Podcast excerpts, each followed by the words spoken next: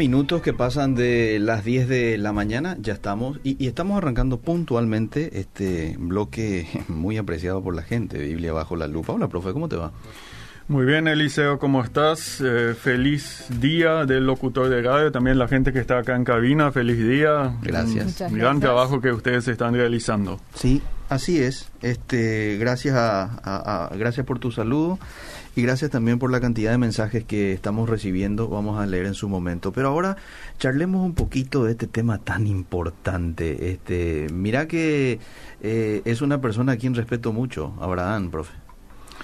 Sí, sí, eh, es la, la, gran pregunta que nos toca hoy mm. es la siguiente. Mm. ¿Fue Abraham realmente un héroe de la fe? Sí. Porque nosotros sabemos del Nuevo Testamento, de Hebreos 11.8, uh -huh. que el autor de la carta a los hebreos le menciona entre esta lista de personas como un héroe de la fe, una persona que a pesar de no ver las promesas de Dios, sí. confió. Y, se, eh, y partió de su tierra natal y se fue a Canaán, una tierra que Dios le mostró. Ok. Eh, pero yo creo que la historia de Abraham mm. puede enseñarnos mucho más que eso. La, la, historia de Abraham creo que puede ser un ejemplo para todo creyente, mm. mostrándonos los, los puntos altos y los puntos bajos de la fe, de nuestro caminar en la fe, uh -huh. de lo que pasamos en nuestra vida diaria. Por eso yo creo que esta pregunta, ¿fue Abraham un héroe de la fe? es muy pertinente, porque muchas veces notamos que, o yo noto por lo menos, que mucha gente tiene una imagen muy unilateral de Abraham. Cierto. Como mm. persona obediente, pero vamos a ver que el tipo no siempre fue tan obediente, que también tuvo sus problemas. Ok. Eh, te, te, muestra nomás el lado humano de cada personaje, ¿verdad? Porque nosotros vemos a, a varios personajes bíblicos a quienes respetamos, David, eh, Salomón, pero siempre te vas a encontrar con algo que así, ¿verdad? Un bachecito lo tiene y eso te muestra la parte humana de la persona. No es solamente parchecito de repente. Sí, cierto, cierto. Eh, de repente hay, eh, lo bueno son los parchecitos y el resto es bastante oscuro. Y sí. lo interesante es que a pesar de eso, Dios mm. le sostiene a estas personas y no renuncia a su pacto con, con ellas. Mm. Okay. Y yo creo que esto nos puede dar ánimo para nuestro caminar diario. Sí. Y para comenzar ya con, con el tema de Abraham, sí. Hoy eh, tenemos acá un pequeño experimento. Yo voy a hacer aquí junto con, con Eliseo y la gente que está en la cabina, vamos a hacer un resumen forzado de unos 14 capítulos, de capítulo 12 a capítulo 25 del libro Génesis. Es decir, hoy, obviamente, el, el nombre de nuestro programa es La Biblia bajo la lupa. Ah. Y hoy vamos a tener una historia bajo la lupa, no una partecita de un texto. Ok, muy bien, muy bien. Y la gente puede respondernos a ver cómo, cómo le gustó esto, si repetimos esto, digamos, a explicar eh, contextos más amplios okay. de la Biblia. No centrarnos solamente en un versículo en particular, sino que en, en, una historia, o por qué no, a veces podemos centrarnos en un libro. ¿verdad? En un libro entero, sí. donde, donde, hablamos, bueno, estas son las ideas básicas del libro y así hay que entenderlo. Oh, ok, muy bien, me encanta. Bueno, la historia de Abraham en realidad comienza en Génesis 12. Sí. 12 a 25 tenemos la historia de Abraham. Ya el capítulo antes eh, escuchamos del origen de Abraham, quién fue su papá. Abraham más o menos eh, nació en el aproximadamente, acá hablamos de, de aproximaciones, en el sí. siglo 21 antes de Cristo. Okay. Eh, acá hablamos de un tiempo impresionante. Hace 4100 años que Abraham nació. Uh -huh. Y él nació en la ciudad de Ur de los Caldeos, que es un, un, lugar que hoy en día o anteriormente quedaba en Mesopotamia, lo que hoy es Irak, la nación Irak. Uh -huh. de Irak. Uh -huh. Y hay una cosa ya muy interesante al comienzo que muchas veces queda desapercibido. La, el ídolo mm. principal de Ur de los Caldeos era la luna, es decir, la gente ahí adoraba la luna. Mm. Y fíjate una cosa muy interesante. El nombre del papá de Abraham fue Tare. Eh. Y eso también significa luna. Ah. Y de esto podemos deducir mm. que la familia Abraham y probablemente Abraham también, mm. que ellos fueron idólatras, adoraban mm. al dios luna. Es decir, la luna era para ellos la deidad principal. Ah, que leas un pasaje de Josué 24.2. ¿Cómo no? 24.2, ahí vamos a ver eso. Y dijo Josué a todo el pueblo, Así dice Jehová, Dios de Israel, vuestros padres habitaron antiguamente al otro lado del río, esto es Taré, padre de Abraham y de Nacor, y servían a dioses extraños. Mira vos. Fíjate, porque al otro li- río, al lado del río significa al otro lado del río Éufrates, que hoy en día todavía está en Irak. Y ahí ellos fueron, fueron una familia de idólatras. Y fíjate, acá no hay nada. Abraham no, no tiene una relación con Dios como hoy diríamos. Ok. Y en medio de esto Dios entra Sí. y le llama y le saca de esta idolatría. Y fíjate, le dice, vete a una nueva tierra. Ujú. Ok. Quiero que leas eh, el Génesis 12, los versículos 1 al 3. ¿Cómo no? Génesis 12, 1 al 3 dice, pero Jehová había dicho a Abraham, vete de tu tierra y de tu parentela y de la casa de tu padre a la tierra que te mostraré. Y haré de ti una nación grande y te bendeciré y engrandeceré tu nombre y serás bendición. Bendeciré a los que te bendijeren y a los que te maldijeren maldeciré. Y serán benditas en ti todas las familias de la tierra. Un texto también muy conocido que, que solemos escuchar en nuestras iglesias. Sí, Pero Dios le pide acá, eh, y ahora ten- tengamos en mente este trasfondo idólatra, sí. le, le pide tres cosas acá. Obviamente, ahora vas a tener confianza en mí, no en, en los ídolos que quizás hayas conocido antes, pero tienes que renunciar a tres cosas. Tu tierra, Mm. tus parientes Parentela. Mm. y la casa de tu padre. Fíjate, eso es lo que hoy en día se espera también de cualquiera, cualquier persona que quiere seguir a Jesucristo. Claro. que renuncie a sus lazos religiosos y familiares o incluso nacionales anteriores, que ahora es, es- es posesión de Dios. Y Dios le otorga tres promesas. Mm. Mucha descendencia, es decir, nación grande. Bendición, engrandecer el nombre, que es el segundo. Mm. Abraham tendría un nombre conocido. Y que él y sus descendientes serían de bendición para todas las familias de la tierra. Mm. Entonces le da estas tres promesas. Ujú. Y ahora quiero que eh, la, la gente que nos está escuchando, quiero enfatizar una cosa muy bien. Cuando leemos la historia de Abraham, debemos interpretar cada historia Mm. eh, a la luz de estas tres bendiciones o de estas tres promesas. Nación grande, bendición, engrandecer su nombre, Sí, ¿verdad? Y ser de bendición a los demás. ser de bendición. Es decir, para entender la historia de Abraham, Mm. para entender cada texto bíblico, como cada programa yo enfatizo, Mm. hay tres reglas. Contexto, contexto, Contexto. contexto. Mm. Entonces, esto nos da el contexto. Estas tres promesas nos dan el contexto, nos dan la- la- la- el fundamento para entender los textos bíblicos que le siguen. Ok.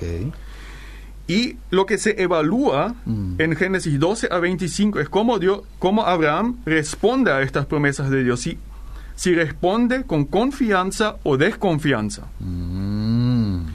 Y si nos ponemos a leer así atentamente la historia de Abraham, vemos que hay ciclos de confianza y ciclos de alta desconfianza. Mm. Eso ya no notamos, esto, esta alternación de confianza y desconfianza, ya lo notamos en el primer capítulo, en el 12, los versículos 4 a 9. Mm. ¿Te leo? No, no, yo, yo, Ah, yo lo ah, ok. explico. Ah, Abraham obedece a Dios, se va. ok, sale. Sale. Ah. se va a Canaán, una tierra que Dios le, le, le muestra. Y pasa lo más interesante, él viaja de norte a sur a, a Canaán. Mm. Eso significa simbólicamente toma posesión de la tierra, Ok. Aunque era un extraño en esa tierra. Mm, mm. Y es más, construye un altar y adora a Dios ante los ojos de los cananeos. Es decir, acá se convierte casi en un misionero. Ok. Deja su tierra, su familia, se va a una tierra nueva y ahí, ante los ojos de la otra gente Mm. que no conocen a Dios, él se convierte Mm. en alguien que proclama a Dios. Ok. Muy bien. Altísima confianza. Ajá. Realmente acá es un hombre de fe que Ah. confía. Ah, ok. Versículo 10. Del mismo capítulo Hmm. comienza el primer ciclo de desconfianza. Viene el primer obstáculo. U hambreis. Hay una hambruna en Canaán. Mm. ¿Y qué hace Abraham? Chao, me voy. Se va a Egipto. Y ahí pasa la cosa más terrible. Una de las cosas que, bueno, uno se pregunta, bueno, ¿qué, qué, qué, qué onda Dios? Tiene su, su esposa, que él, él ya tiene 65 años, ella es estéril, hay todo un tema por el tema de la descendencia, cómo se va a cumplir el, el tema de su Claro, la de la promesa de promesa de, la descendencia. Pero había sido su esposa, era linda, Mm. hermosa mujer. Y él de repente tiene miedo que los egipcios le van a matar por su esposa. Claro. Y le dice a su esposa, contale nomás que sos mi hermana. Mm.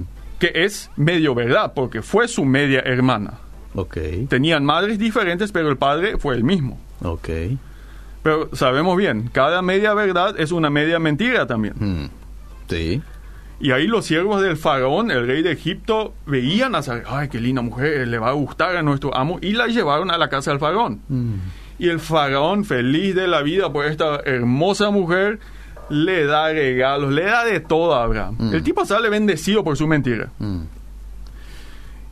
Pero fíjate lo que Abraham hizo. Claro. Puso en peligro la promesa de Dios. Mm. Puso de la, de la gran descendencia. No había visto de ese lado, che, ¿cierto? Claro. Y fíjate un poco, Dios le rescata de su estupidez. Sí. Disculpen la palabra, pero así es. Sí, es, es. Eh, fue, Mm. le rescata de esa mentira.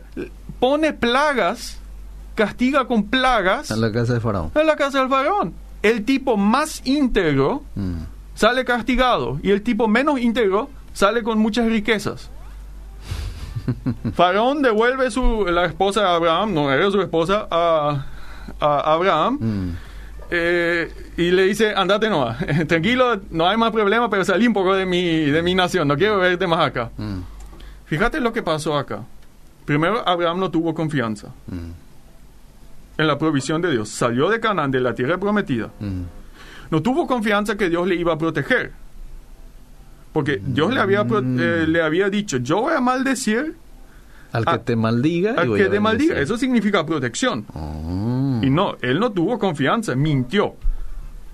Mm. Y al final del día, Dios interviene, salva la situación y Abraham sale más rico que antes. Mm. Y la persona íntegra. Y además, él debía ser de bendición para otras naciones. Mm. Y él no fue de bendición para los egipcios y el faraón. Y mira lo que le dice un hombre perverso después que es el faraón. ¿Qué es esto que has hecho conmigo? ¿Por qué no me declaraste que era tu mujer?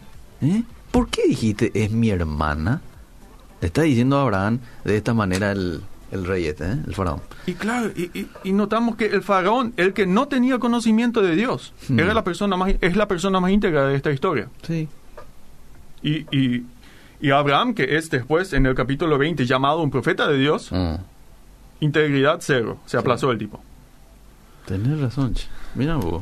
Bueno, tenemos acá entonces confianza, desconfianza. Después, los capítulos 13 y 14, nuevamente tenemos un, un- un ciclo de confianza. Abraham con toda su gente vuelve a Canaán. Mm. Y él estaba ahí con su sobrino Lot. Y ambos tenían rebaños, muchos animales. Y bueno, hay toda una pelea ahí entre ellos de los siervos por, por el tema que, el- que la tierra, los, las pasturas no aguantaban a tantos animales. Y ahí él responde a Abraham con confianza. Aunque él siendo la persona más eminente y dueño de la tierra, porque Dios le había prometido la tierra, le dice a Lot, vos elegí primero a dónde te vas a ir. No es que él toma, él tenía ese derecho, pero él le entrega ese derecho a Lot, Ok. a su sobrino. Y Mm. él, Lot dice, bueno, ahí está el valle de Sodoma y Gomorra, el valle del Jordán, tierras muy fértiles, me voy ahí. Bueno, andate ahí. Mm. Es decir, yo sé que Dios, básicamente Abraham está diciendo, Mm. aunque él elija las mejores tierras, yo sé que Dios va a proveer. Mm. Yo no, yo no tengo que forzar las cosas acá. Yo no me tengo que pelear con Lot, mi sobrino. Ahí está otra vez un Abraham así con confianza. Con un Abraham, Ajá. con confianza, con, eh, con, con, sí, con confianza en la provisión de Dios. Mm. Así, a la rápida, capítulo 14. Mm. Tenemos una historia. Viene una alianza de reyes de Mesopotamia, cuatro reyes, eh, bajo el liderazgo del rey Ke- Kedorlaomer. Mm. Y este tipo, eh, estos reyes saquean a Sodoma y Gomorra, eh, toman todo el botín de guerra y toman también la gente. Y Lot y su familia, es decir, el, el- sobrino de Abraham, son tomados prisioneros, esclavos. Mm. ¿Qué hace Abraham cuando escucha eso? Toma sus siervos, 318 siervos, va detrás de ellos Mm. y recupera este botín de guerra y Mm. esa gente. Mm. Inmediatamente después se encuentra con el famoso sacerdote y rey Melquisedec Mm. y le entrega el diezmo. Mm. Es decir, Abraham tenía todo el derecho a estas posesiones, Mm. porque era mucho, era todo lo que estas dos ciudades tenían. Claro. Primero da el diezmo y después devuelve estas posesiones a, los dueños, a Sodoma y Gomorra, aunque en las costumbres de aquel tiempo él tenía todo el derecho de que esto le pertenezca A quedarse con ellas. en quedarse con ellas. Y fíjate, porque ya en este tiempo se nota que Sodoma y Gomorra son ejemplos de la maldad. Mm. Entonces Abraham acá no quería tener nada que ver Mm. con estas posesiones que muchas de ellas fueron obtenidas Ujú. por maldad, probablemente en negocios corruptos. Entonces él se aparta de la maldad de estas posesiones. Ujú. Bueno, acá tenemos nuevamente un Abraham que es de bendición para los otros, Sí. una persona íntegra, que, que, no, que no es, digamos, que no quiere tener demasiadas cosas, que comparte. Ah. Buen ejemplo de fe. Ok. Ok. Bueno, pero hay un problema no resuelto en la historia. ¿Con qué vamos a encontrarnos, profe? Descendencia. Cuando él llegó a, Pales- a, a Canaán tenía 65 años y su esposa era estéril. Todavía no tenían hijos. Mm. Y bueno, ahora los capítulos 16 a 18 se ocupan de ese tema. Mm. ¿Cómo vamos a lograr la descendencia? De este hombre que está casado con una Disculpe, estéril. 15 a 18. Sí. ¿Cómo vamos a lograr esta descendencia? Siendo el tipo ya medio, an- anduvo ya medio viejito, Mm. con una esposa estéril. Mm.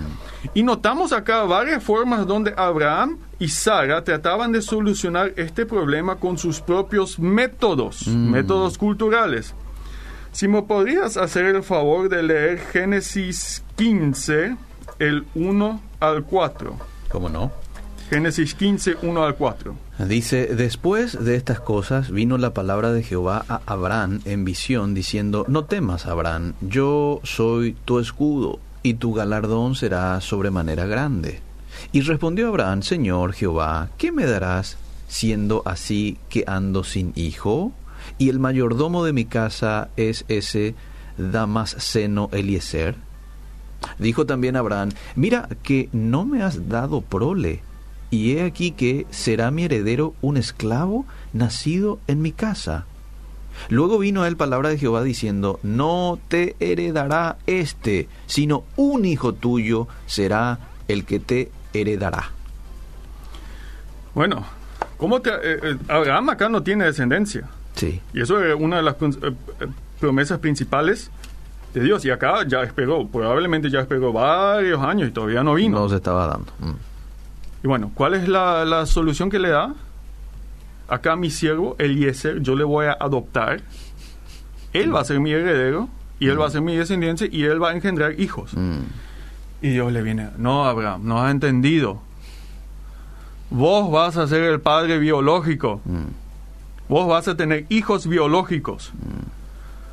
Ah, bueno. Es como que Abraham ahí le está dando ideas a Dios. ¿verdad? Sí, Qué valiente, eh, ¿verdad? Sí, yo, yo, Sí. Dios, acá yo te soluciono el problema. Acá está mi, mi, Qué inteligente. mi siervo Eliezer. Ah. Y bueno, eh, pero había un problema. Mm. Bueno, yo voy a ser el padre biológico, pero mi esposa Sara Mm. es estéril. ¿Qué hago con eso? Y bueno, capítulo 16, Mm. Sara ahora quiere solucionar el problema. Hmm. Y le dice, mira, Ya recuerdo. está muy bien que vos seas el padre, pero bueno, ¿sabes mi situación? Sí.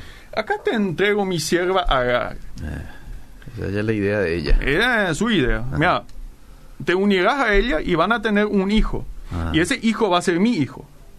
Fíjate, eh, Sara consideraba el hijo de Abraham y Agar su hijo. Claro. Y eso va a ser la, nuestra descendencia. Y bueno, ahí se arma todo un desastre. Ajá. Porque obviamente Abraham y Agar enseguida conciben. Y bueno, hay una competencia entre Sara y Agar y se pelean, le echan y después, eh, después hay una pelea entre Isaac e Ismael, el hijo de Sí. Agar, se desarma la situación familiar. Porque ¿qué pasó acá? Ellos no confían.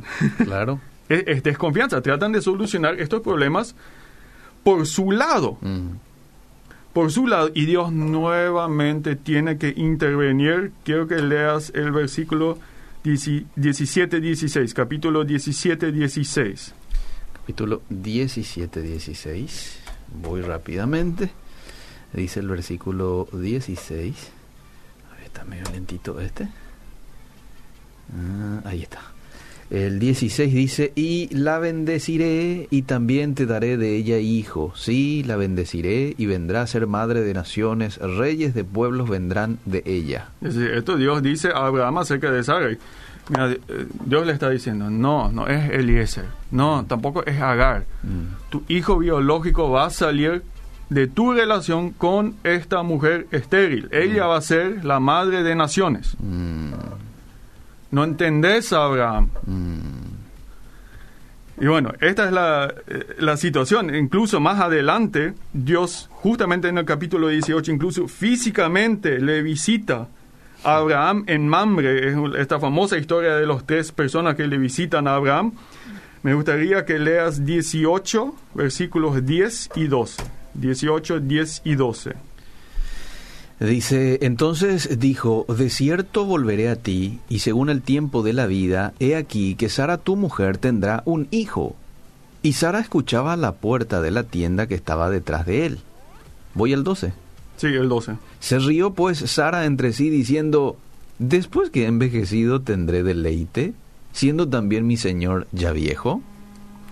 Bueno, esta es una de la- eh, las partes más chistosas desde mi punto de vista en la Biblia. Mm, Dios acá, mira, ¿cómo me gustaría que Dios me aparezca tanto como Abraham? Ay. En visiones, físicamente, me diga, acá es mi voluntad para tu vida. Sí, Rainer, tenés que ir a tal parte. A mí también me encantaría. Sí. Sí, y acá Abraham tiene todo eso, Sara tiene todo eso, Mm, y Sara y Abraham, los dos, eh, Abraham también en el capítulo 17 decía que, que se reía de Dios. sí. Y Sara acá, ja, ja, ja, me- se, se ríe. Mm, Porque, y la razón es medio chistosa, sí. Nosotros dos somos viejitos, ya, bueno, ¿qué, qué vamos a deleitarnos el uno con el otro? Claro. Nosotros ya tenemos otros intereses. eh, Sí, no sí. sé, a la noche armamos rompecabezas, no sé. sí. Eh, hacemos otras cosas ya en esta fase de la vida. Sí. ¿Cómo? Y Dios le escuchó y, y, y Sara se niega. No, no, no, no. Le miente a Dios. Yo no me reía acá. No, ¿quién se rió acá? Yo, no, nada de eso. Ah, Y bueno, y se nota toda la desconfianza que ellos, los dos, tienen hacia la promesa de Dios. claro. Sí. Los dos así son súper bajitos en su fe. Así no, no hay poca, hay poca llama que todavía está, está ahí. Mm, Esta es la situación. Pero tenemos que entender una cosa, quizás a nosotros nos parezca todo un poco raro lo que pasa ahí. Ellos actuaban de acuerdo a las costumbres de su tiempo. sí. Era lo más lógico. Se encontraron en la arqueología, se encontraron códigos de leches antiguos, el famoso código de Hammurabi. Y ahí tenemos ejemplos de ambos casos. Que si una persona, un hombre, no tenía un heredero, Mm, podía nombrar, adoptar a un siervo suyo ok, y sería como su hijo. Y sería la descendencia le pertenecería a este hombre. eso es lo que Abraham trató con Eliezer. ok. Y también hay el caso, se menciona el caso de una sacerdotisa que no puede dar hijo, un hijo a su esposo, Ajá. como esa sacerdotisa le entrega a su esposo su sirviente. Ah, de ahí decir, venía entonces la... eh, de- claro, de ahí tenían estas ideas. Pa- Entonces, para ellos esto no era fornicación, Ah, muy bien. era la cosa más lógica. Ok, Ayudándole un poco a Dios de las maneras, costumbres que ellos conocían claro. para engendrar una descendencia. Claro, claro, claro. Eh, eh, y como nosotros hoy en día, muchas parejas, si no pueden tener hijos, bueno, adoptan hijos. Mm, Y es la cosa, es una cosa, cosa muy aceptada en nuestra sociedad. Entonces acá, bueno, termina esta confianza a mediados del capítulo 18. Mm. Bueno, uno se pregunta, bueno, ¿qué pasa ahora? Mm, Comienza nuevamente todo un ciclo de confianza. Ahora Abraham nuevamente vencedor en la fe, de victoria en victoria. Mm. Dios le dice, mira Abraham, ahí ves la ciudad de Sodoma y Gomorra, yo las voy a destruir. mm, no quiero saber más nada, son demasiado pecados. Y no, Abraham interviene, no, Dios, si hay 50 justos, no vas a ser injusto, Dios. Por favor, entonces no haga tu juicio. Y bueno, bajan hasta 10. Si Dios iba a encontrar 10 justos en Sodoma y Gomorra, no les iba a destruir. Mm. Ok. Y Abraham acá todo un ejemplo de la fe que interviene ante Dios por la vida, las personas y Dios. Parece que es el mejor amigo de Dios. Mm. Así le habla Eh. a Dios de... Sí, te da esa impresión. Sí. Y él acá realmente se preocupa por la vida de estas personas no creyentes. Todo un ejemplo de un misionero, de una persona de fe. Mm. ¿Qué pasó, profe? Y bueno, después ni eso, ni 10 encontraron ahí. Mm. La, la ciudad quedó destruida. Mm. Pero obviamente acá Abraham nuevamente muestra, muestra esa confianza. Eso se muestra en los capítulos 18 a 19. Ujú. Entonces estamos nuevamente en la cima de la montaña, sí, Sí. la confianza. Después, ¡boom! Bajamos nuevamente a la desconfianza. Mira. Ca- capítulo 20. 20, ¿qué pasa ahí en el 20? Abraham vive en Mamre, que Mm. queda en, en la parte central de Canaán, y dice el texto que después se va al desierto del Negev, que queda en el sur de Israel. Mm. Y bueno, nuevamente tiene miedo por su esposa. Esperan un poco un rato, Abraham. Tiene miedo, nuevamente miedo por su esposa. Y hay Eh. un rey en esa zona, Eh. Abimelech. Y Ajá. vos sabés que nuevamente le dice a su esposa, decirle nomás que son mi hermana. Te... De- después de todo esto, son mi hermana, decirle nomás. Y hacen. Y Abimelech toma A a Sara Ah. como su esposa. Ah. Y Dios le aparece a Abimelech en un sueño y dice, yo te voy a matar, porque esto es esposa ajena. Y eh, yo, yo, yo qué hice, dice Abimelech. Ah. Y no, devolverle. Porque es un profeta mío. Y después Abraham tiene que orar a Dios para que Dios no destruya a Abimelech. Qué bárbaro. Es un mentiroso el tipo. Hmm. Y fíjate lo, lo- lo peor que pasa, que, que no nos damos cuenta. Abraham nuevamente pone en peligro la descendencia, Mm. el, el propósito de Dios. Porque Oh. ¿qué había? En el capítulo 18 le había prometido Dios que en un año Sí.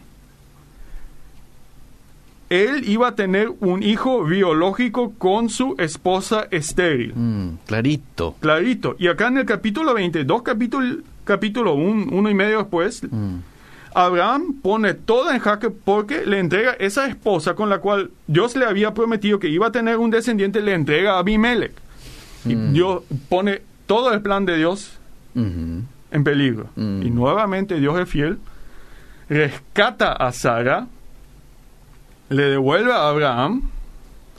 Y capítulo 21, con 100 años, Mm. finalmente, finalmente, Isaac nace. Mm. Por medio de Sara. Por medio de Sara, después de miles de desastres en la familia. Mira vos. Sí, Hoy en día los psicólogos hablan de, de familias disfuncionales. Mm. Esto era una familia disfuncional. Mm, Cierto. Y bueno, pero queda en el, al final del capítulo 21, queda un- un- una pregunta. Y esa pregunta se responde en el capítulo 22. Mm. ¿Realmente Abraham tiene confianza en las promesas de Dios o desconfianza? Mm. Y esa respuesta se da en el capítulo 22, porque ahí de repente Dios parece poner en jaque todo. Porque le pregunta a Abraham, Mm. anda y sacrifica a tu hijo en el monte Moría. Mm, Sí, señor. Bueno, pero ahí, ahí pasa la prueba, Abraham, ¿verdad? Ahí pasa la prueba, pero fíjate cómo la pasa. Él se va, pero él sabe muy bien. Primero, en el capítulo 21 le había dicho claramente a Abraham, mediante Isaac va a venir tu descendencia. Mm. Y acá también en el capítulo 22 eh, dice, no sé si querés leer la última parte del versículo 2. Sí. O Oh, no, todo el versículo 2. Y dijo, toma ahora a tu hijo, tu único, Isaac, a quien amas, y vete a tierra de Moriab, y ofrécelo allí en holocausto sobre uno de los montes que yo te diré. Fíjate, tu hijo, tu único. Tu único, a quien No hay amas. plan B, no hay plan B, no hay hijo 2 o hijo 3. Mm, Y Abraham responde, acá, responde en fe. mm, Y yo creo que Abraham creía en la resurrección de Isaac. mm. Creo que leas el versículo 5. Eso Abraham le responde a sus siervos cuando ya están en el monte Moría. Entonces dijo Abraham a sus siervos, Esperad aquí con el asno, y yo y el muchacho iremos hasta allá, y adoraremos, y volveremos a vosotros. Y volveremos. Es decir, él decía, no, no yo voy a volver. Volveremos. Yo creo que él creía, y eso también muchos exegetas creen, que él creía en la resurrección. Por eso confiaba plenamente en Dios que su descendencia iba a venir mediante Isaac. Wow. Y acá tenemos confianza. Sí, un hombre de fe acá. Acá, acá sí es hombre de fe. Y el capítulo 24 y 25 termina la historia de eso. En resumen, ahí tenemos otro ejemplo, y esto lo digo en resumen. Sí. Ahí el siervo, eh, Sara fallece, después el siervo de Abraham se va en busca de una esposa para Isaac. Isaac, sí. Y Dios mismo, por una guía sobrenatural, le guía al siervo a Rebeca. Dios mismo provee la esposa que sería Para- la unión para la descendencia de Isaac y de Abraham. Dios mismo se asegura de que su promesa se quede en pie. Mm. Entonces, acá tenemos esto, este tremendo, este tremendo altibajo, digamos. Confianza, desconfianza, mentira, toda clase de problemas. Impresionante. Esto es familia elegida de Dios. Esto es familia elegida de Dios. Qué interesante verlo a Abraham en todas estas facetas, Miriam, ¿eh? Este, interesantísimo. Este, y a la pregunta, eh, ¿fue realmente Abraham un hombre de fe? Y tenemos que decir que en ocasiones sí, y hay que decir también de que en ocasiones, En no. ocasiones no. En ocasiones no. ¿verdad? Como quizás es el caso eh, de muchos de nosotros en muchas ocasiones. A veces estamos este, casi llegando al cielo, Señor, heme aquí, envíame a mí, ¿verdad? Pero después estamos en una circunstancia difícil, pasamos por una crisis, ya sea familiar o personal, lo que fuere, ¿verdad? Y también decaemos o dudamos o le damos la bienvenida a la incertidumbre o cosas como esas, ¿verdad? O sea, Claro. me veo muy reflejado en Abraham. Y sí. Y lo, lo, lo bueno de esta historia es, Dios permanece fiel Hmm, a Abraham. sí. Y eso yo creo que, creo que la gente que nos está escuchando tome como promesa para su vida. Sí. Dios permanece fiel. Amén. Qué lindo. Qué lindo. qué Y una advertencia, Sí. siem- cuando venía la presión Sí. En la vida de Abraham, ahí se notaba dónde estaban sus valores muchas veces. Mm, Yo te pregunto a la gente, y esto cada uno tiene que responder de manera personal, uno no se tiene que evaluar cuando las cosas van bien en la vida, cierto. sino cuando haya presión. Ahí es. ¿Qué hacemos ahí? Ah. Abraham de repente vencía y otras veces eh, le fue muy, muy mal. Sí. Mentira, muchas cosas que, que no son buenas. Entonces mi gran pregunta es, ¿qué pasa cuando estás bajo presión? Mm. Qué interesante. Qué interesante. Bueno, eh, voy a ver si hay algunos mensajitos. Así le damos un poco participación a la gente también. Daniel del Limpio dice, Abraham es padre de la fe, pero demostró su carnalidad cuando tuvo hijos con su sierva a instancia de Saraí, antes de pedirle a su esposa que se haga pasar por su hermana por miedo al rey del pueblo donde ellos se iban entrando. Pero aún así él obtuvo todo gracias a su obediencia y constancia.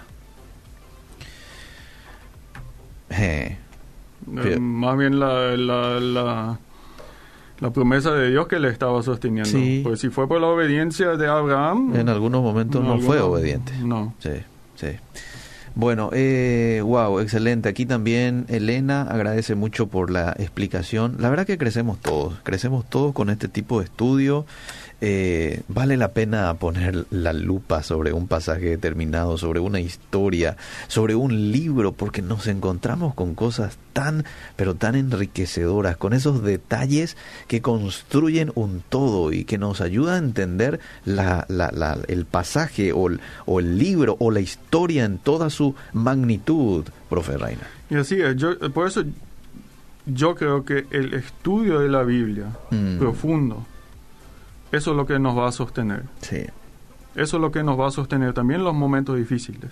Mm. También cuando fallamos podemos leer estos textos y, y ver que Dios permanece fiel Ah, y comenzar de nuevo. Amén, amén. Ese es uno de nuestros objetivos con este programa, gente, que vos puedas crecer, que vos puedas este, formar de, de, este estudio exhaustivo de la palabra un hábito.